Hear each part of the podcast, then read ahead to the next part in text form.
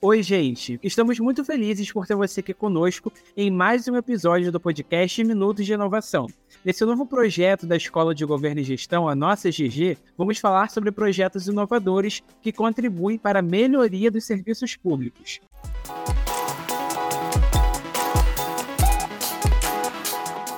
Meu nome é Claudio Ney, eu faço parte da equipe de educação da GG e vou apresentar esse episódio junto a Gabriela Pinto, que faz parte da equipe de inovação da escola. Oi, pessoal, é um prazer estar aqui com vocês. Hoje vamos falar sobre a pesquisa municipal por amostra de domicílios de Niterói, a PIMAD, desenvolvida pela equipe da Subsecretaria de Avaliação e Gestão da Informação, vinculada à Secretaria de Planejamento, Orçamento e Modernização da Gestão, a CEPLAG. Gabriela, quem é o nosso convidado de hoje?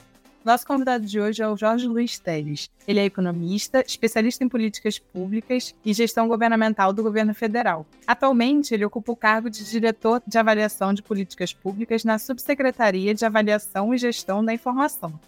Jorge, conta pra gente um pouco da sua trajetória no setor público. O que, que te motivou a trabalhar com gestão pública? Olá, Gabriela. Olá, Claudionei. O que me motivou a participar do poder público como servidor é exatamente o interesse em promover o bem comum, percebendo as necessidades da comunidade e querendo ajudar a comunidade a ter uma vida melhor. Por isso, fui estudar economia, fui estudar ciências sociais para entender melhor como trabalhar a realidade social e virei servidor público para, por dentro do Estado, ajudar as pessoas a melhorar de vida. E já entrando no tema da PIMAD, qual foi o contexto que levou a Subsecretaria de Avaliação de Políticas Públicas a fazer uma pesquisa municipal para coletar os dados da população?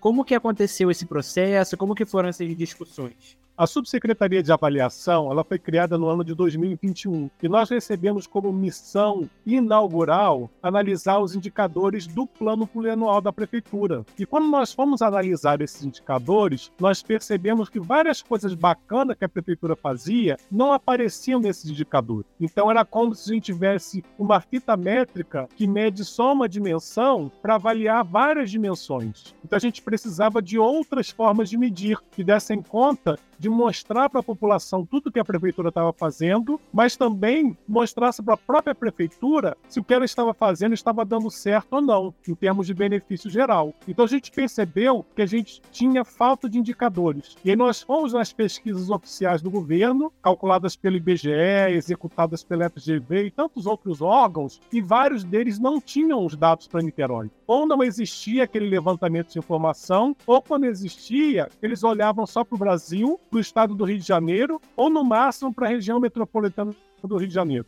E a Niterói se diluía dentro da região metropolitana dentro do Rio. Aí a gente pensou, peraí, a gente tem condição de olhar para a gente menos de uma forma mais adequada. Então vamos construir a nossa própria pesquisa. Se os outros não querem saber como a gente está, nós queremos. Então a prefeitura topou esse desafio e montou então a nossa pesquisa por amostra domiciliar, que é a PIMAD NIT, que a gente carinhosamente chama de Niterói que somos.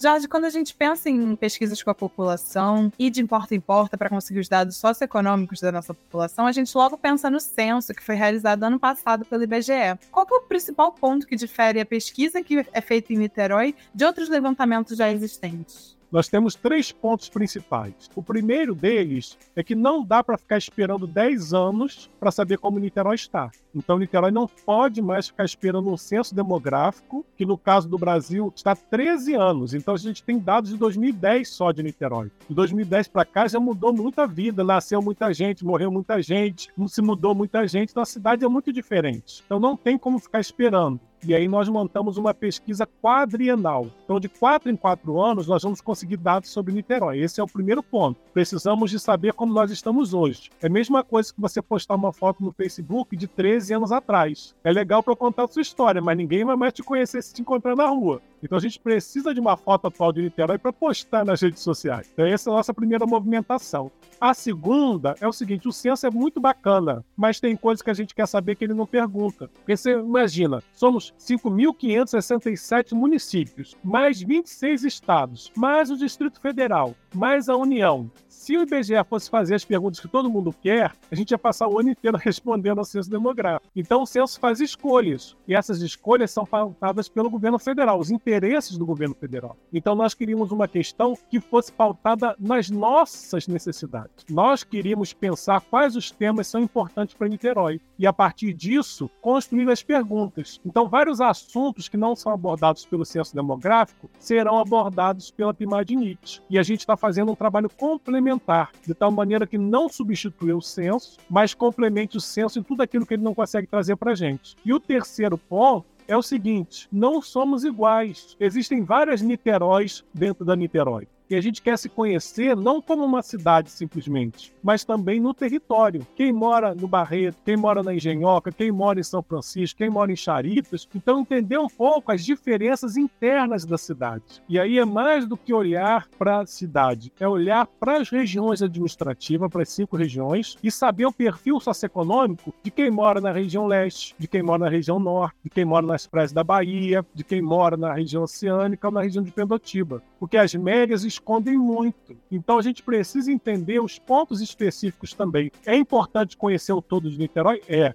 mas precisamos conhecer os vários niteroenses que habitam nessa cidade mais do que maravilhosa. Então o objetivo da Pimadnit é também trazer fotos desagregadas mais próximas do tempo, com esses assuntos que o censo não traz. Por isso temos a Niterói que somos. E essa iniciativa é de fato inovadora, né, Jorge? Até porque é a primeira pesquisa desse tipo a ser feita por uma prefeitura no Brasil.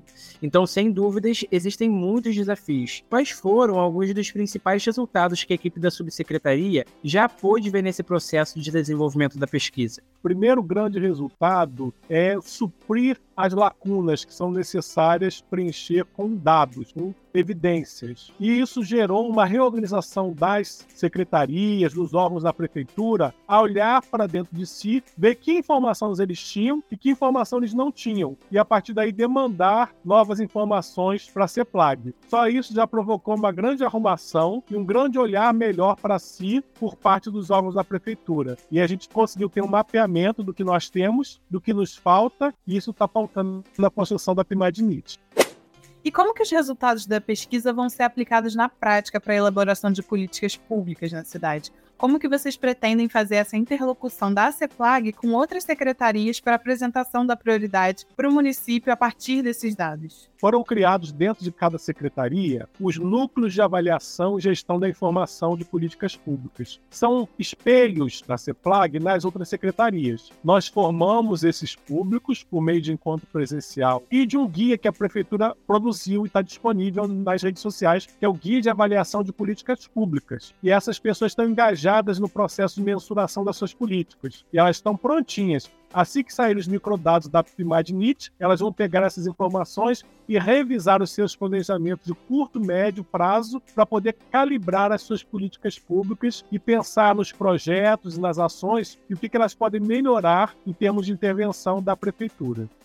E ao longo dessa jornada de desenvolvimento e planejamento da pesquisa, vocês certamente já registraram vários aprendizados. Queria que você falasse para gente o principal desafio, até mesmo algum erro, que foi encontrado durante a execução desse projeto. Essa é uma parte muito importante, porque é errando que se aprende. E a gente percebeu que a prefeitura fazia a sua análise, o seu diagnóstico a partir dos indicadores que possuía. E esses indicadores eram pautados naquilo que existe. Então, tinham áreas descobertas e a gente continuava trabalhando porque não existia como preenchê-las. Então, a prefeitura aprendeu que ela precisa preencher essas áreas para poder dar conta de uma política pública que tenha maior aderência à realidade das pessoas. E uma outra coisa que a gente aprendeu também é que na busca por informações que existiam, nós vimos vários registros administrativos da prefeitura que precisavam ser melhor elaborados, tanto do ponto de vista de serem completamente preenchidos os formulários, apesar de ninguém gostar disso, tem que preencher tudinho, e também do ponto de vista de a gente conseguir trazer questões que não estavam sendo vistas, não estavam sendo enxergadas. Então a gente aprendeu com o que faltava a construir aquilo que a gente precisa.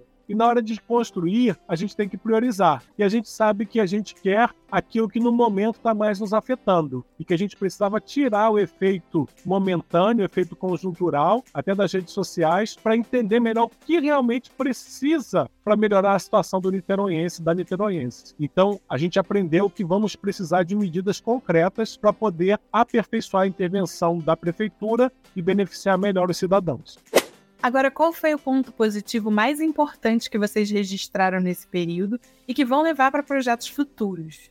Um grande ponto positivo é que trabalhar com evidências é a melhor coisa que existe para priorizar a política pública. E que política desenhada com base em evidência significa uma maior probabilidade de mudança da realidade na direção que a gente quer, que é melhorar a vida de todo mundo. E isso não é fácil, gente, porque tem pressão social, tem pressão de grupos, tem discussões de mídia, tem a imprensa, tem uma série de vozes que precisam ser submetidas às evidências concretas. E a gente aprendeu que precisamos lidar com registros administrativos melhores da prefeitura, evidências mais gerais da população, dadas pelo PIMAD-NIT, e também eh, estudar mais profundamente algumas políticas para aperfeiçoar. E esse aperfeiçoamento virá pelo plano anual de avaliação, que vai dar um mergulho maior eh, nas políticas priorizadas pela população e apontadas como mais necessárias pela PIMAD-NIT.